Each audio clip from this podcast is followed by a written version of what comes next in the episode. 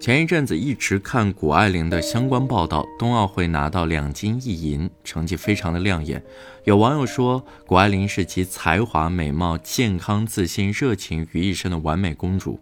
谷爱凌刷屏了。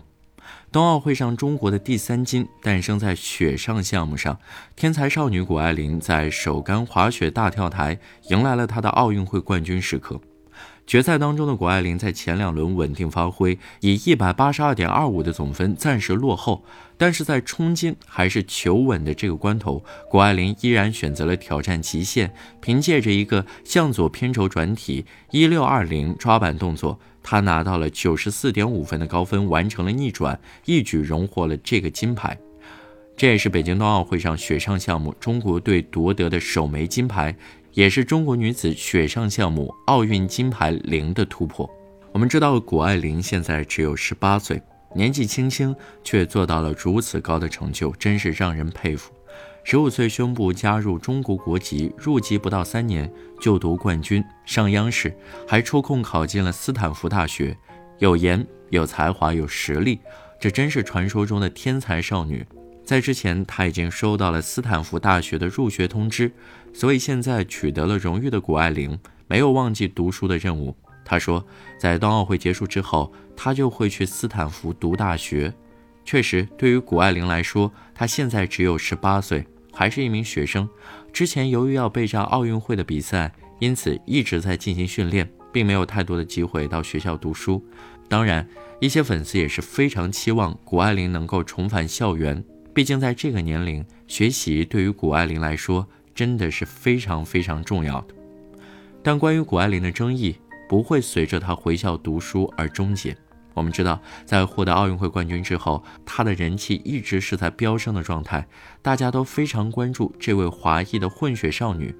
从第一次见到京东广告中的谷爱凌之后，发现她的面孔几乎随处可见。微博的开屏界面。他坐在凯迪拉克的驾驶室里自行微笑。地铁上播放的汤臣倍健广告主角是他。蒂芙尼的广告中，一枚戒指套在他的指尖，璀璨时尚。在瑞幸咖啡店中，他的海报上写着“年轻就要瑞幸”。几乎是一夜之间，谷爱凌就赶超了去年夏季跑道上最为火热的苏炳添，成为体育明星中的广告宠儿。放眼望去，他的商务合作已涉及汽车、保健、通信、银行等不同领域。选择谷爱凌作为代言人，是因为她身上有着太多的亮点：年轻活力、阳光健康的形象、流利的中英双语能力，以及专业运动员的竞技实力。谷爱凌说过这样的一句话：“做你喜欢的事情，有热爱，你在练习的时候就不会感觉累。”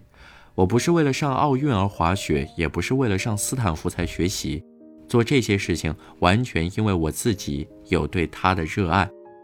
在纪录片《我的时代和我》中，谷爱凌也表示，小时候每天上完学，我妈妈来接我，先去踢足球，踢完足球，然后换衣服去跳芭蕾舞，跳完芭蕾舞，然后去弹钢琴、骑马、排球、网球。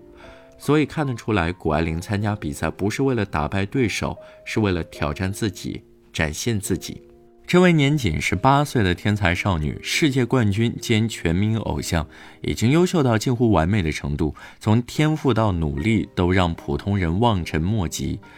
但我万万没有想到，竟然还有不少人把她当做别人家的孩子，指望靠鸡娃复制谷爱凌的成功。我这天看到了不少的育儿账号在分析培养一个谷爱凌这样的孩子需要多少钱，提到她从小上的私立学校，光一年的学费就要四万，还不算芭蕾、舞蹈、钢琴、声乐、射箭、攀岩、滑雪、潜水这样的爱好，每一样都需要付出大量的时间、金钱和精力。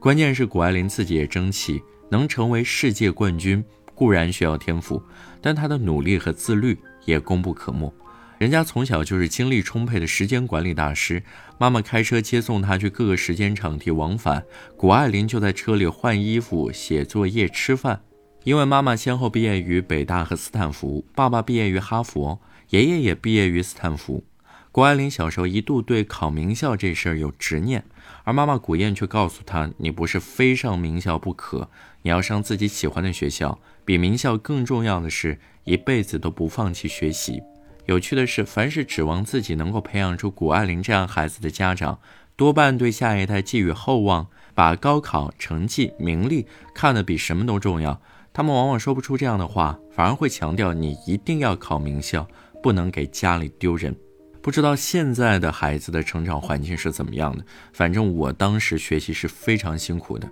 在做完作业和练习册的前提下，大家普遍都睡眠不足。我还记得我当时做作业都做到了小鸡啄米的程度，闭上眼睛头不停的点，然后强迫自己醒过来。每天上课呢都昏昏欲睡，教室里弥漫着清凉油的气味，多的是身体不舒服还要坚持上课的好学生。而谷爱凌受到的教育是从小要坚持每天至少十个小时的睡眠，这样大脑和身体才能得到充分的发育和休息，醒来后才会有更好的状态和精力。不是说想让大家都躺平的意思。谷爱凌身上当然有许多我们值得学习的优点，她自信、乐观、坚韧、自律，体育精神和对女性的关怀，对青少年和女孩们来说都是好榜样。哪怕光是学他保证充足的睡眠和锻炼，普通人坚持下来都很受益。